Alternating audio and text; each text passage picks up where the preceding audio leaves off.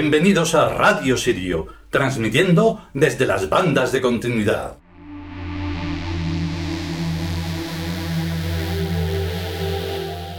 Y aquí estamos con la última parte de este pedazo de capítulo que si a alguien no le, no le queda claro, pues solo tiene que volverlo a escuchar, pensar, mm, en fin, darle vueltas a todo esto porque es muy sencillo. Solo se trata de ser buena gente, unas buenas personas que solo tienen un camino, ir hacia adelante y hacia arriba. Y no hay otro camino, no hay ni derechas ni izquierdas ni ninguna de esas tonterías que nos inculcan a través de los medios de desinformación. Todo eso es parte del mal. Es muy sencillo.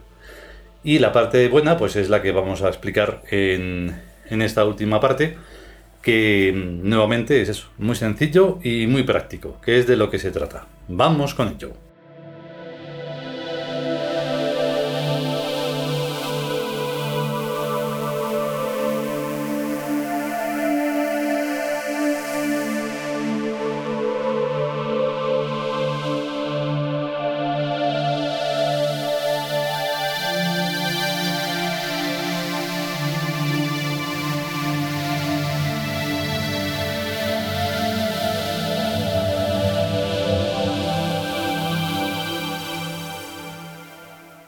Nosotros los Tiud.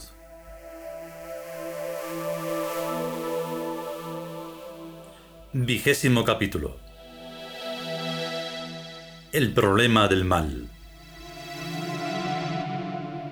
Cuarta parte.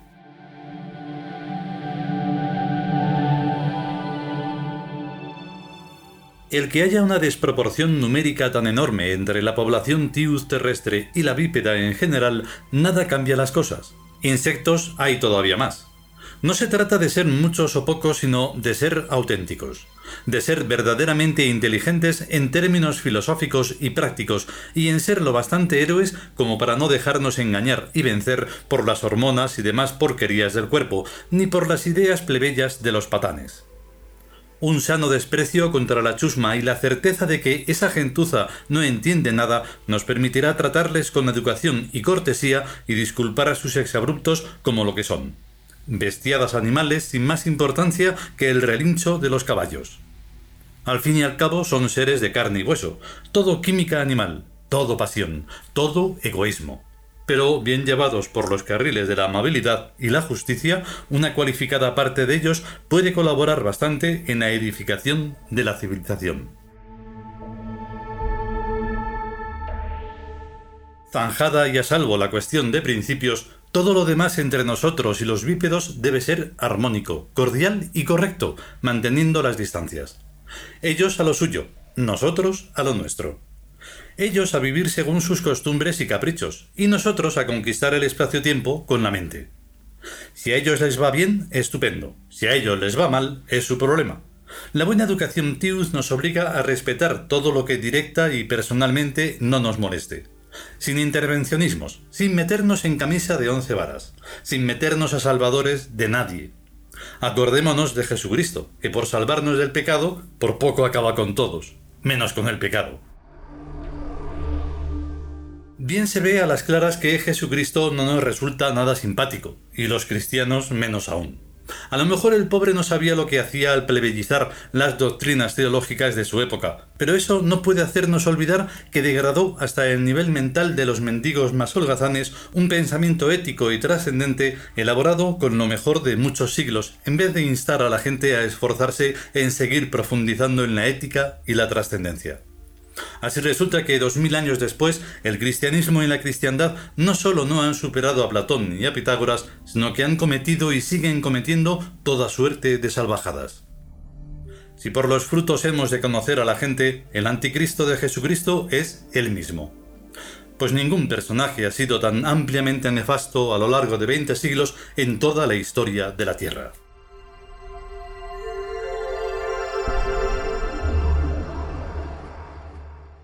Cuando una cosa no puede ser arreglada es mejor no tocarla. La cosa bípeda es lo que es, y por más vueltas que le demos y más padres eternos que nos inventemos, seguirá siendo la misma chusma vil que ha sido siempre.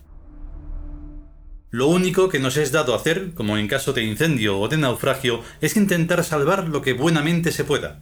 Y es cierto que entre los bípedos, aunque poca, hay buena gente.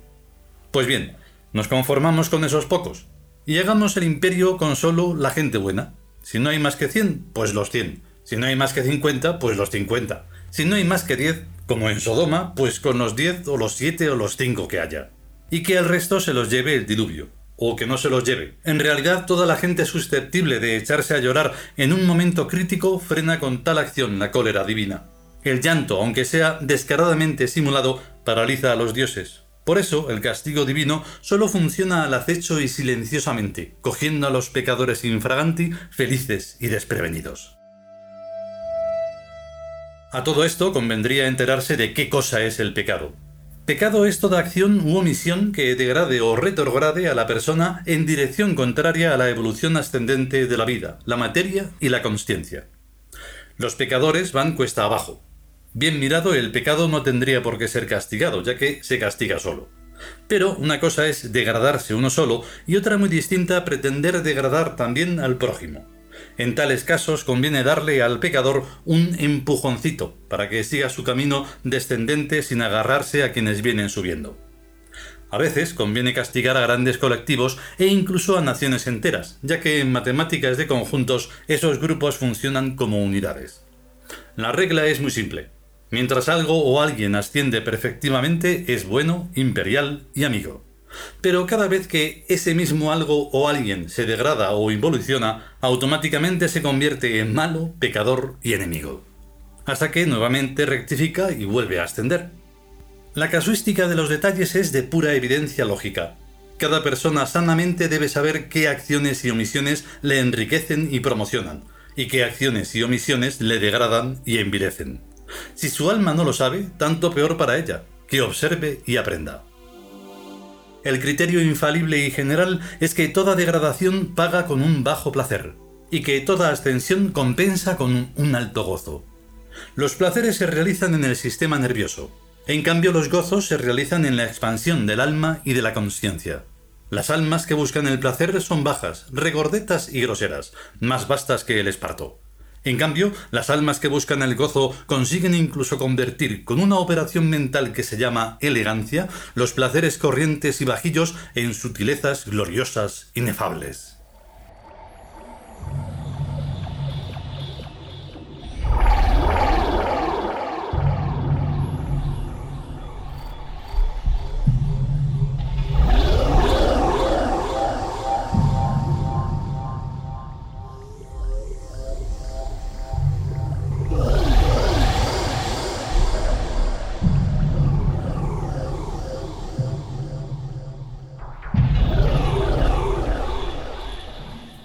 Y hasta aquí esta cuarta y última parte del vigésimo capítulo, El problema del mal, del libro Nosotros los Tiud.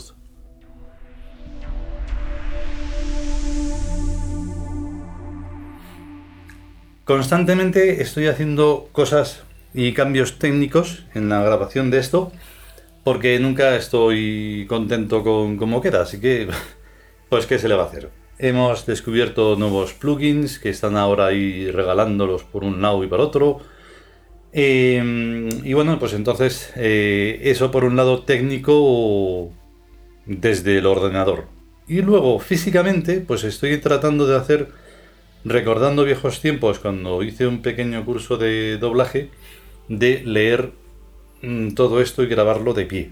¿Vale? He sacado el atril del baúl de los recuerdos y pues bueno, pues parece que es un poco más dinámico y uno está más ahí a tope, pero claro, tampoco sé cómo va a quedar hasta que lo edite. Está claro que eh, lo que hemos hablado es lo que hemos hablado y que si no queda claro, pues entonces es que no se quiere. Que ese es otro problema del mal, no querer verlo y no querer reconocer que el mal está en uno mismo, en nadie más.